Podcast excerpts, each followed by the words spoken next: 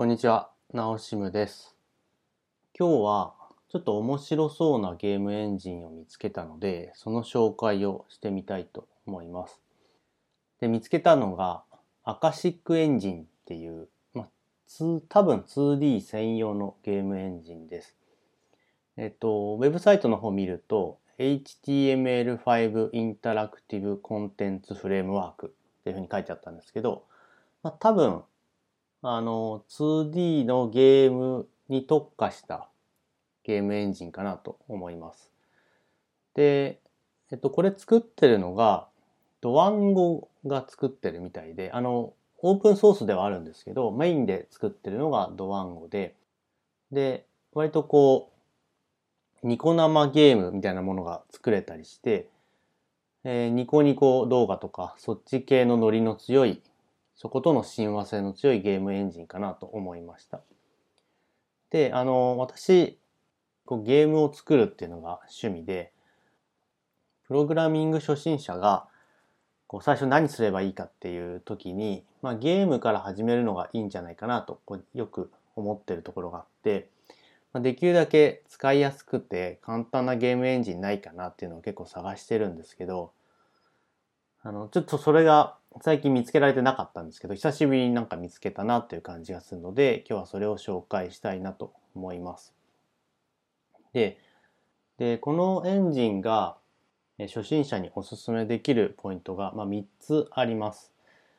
まず1つ目が、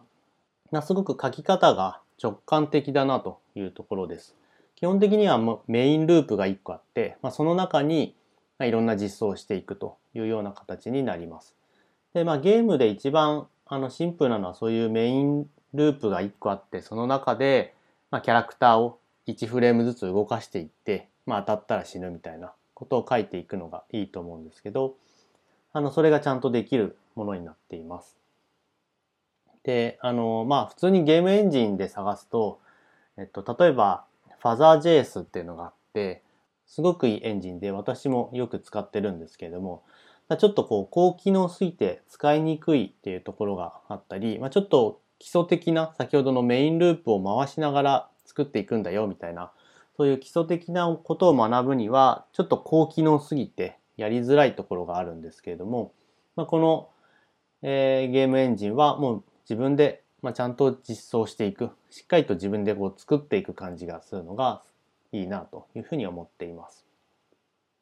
で、まあそんな形でメインループに書いてはいくんですけれども、ライブラリーもちゃんと充実していて、当たり判定のライブラリであったり、あと物理エンジンっていうところもあるので、まあ、結構簡単にゲームが作れるんじゃないかなと思います。はい。で、メインループ回していくっていう意味で言うと、プロセッシングっていうのが結構有名で、割とこう、まあ、いろんな初心者が入るときに使われるライブラリなんですけど、ただこれはあの、どっちかというとゲームエンジンではなくって、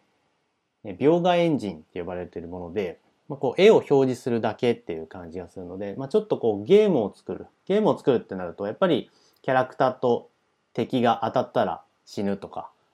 あとは、まあ、スーパーマリオみたいにジャンプしたら上に上がって下に降りて降りてくるみたいな、まあ、いろんなあの物理法則であったり、当たり判定みたいなものがやっぱり必要になってきて、まあ、ゲーム専用の考え方っていうのが必要になるので、まあ、ちょっとプロセッシングだと、まあ、それを全部実装しなきゃいけなかったりして大変なんですけれども、まあ、このアカシックエンジンっ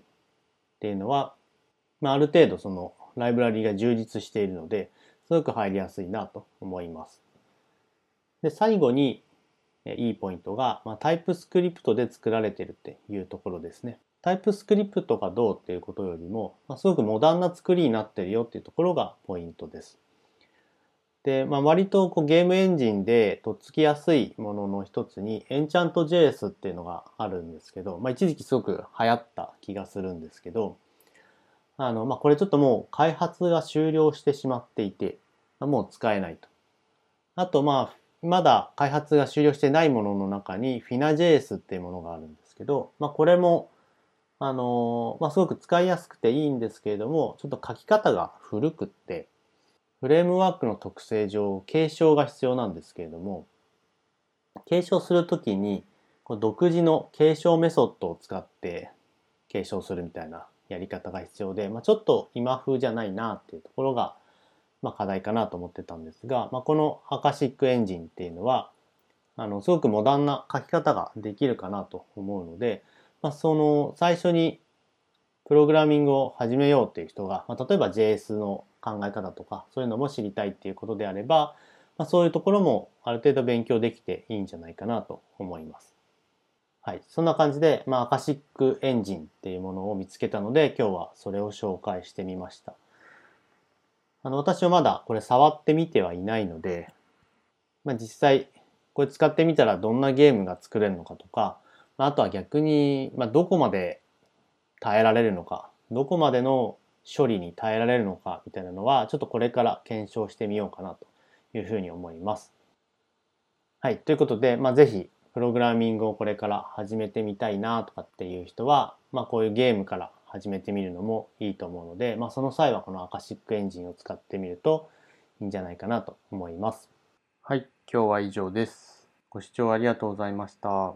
ではまた。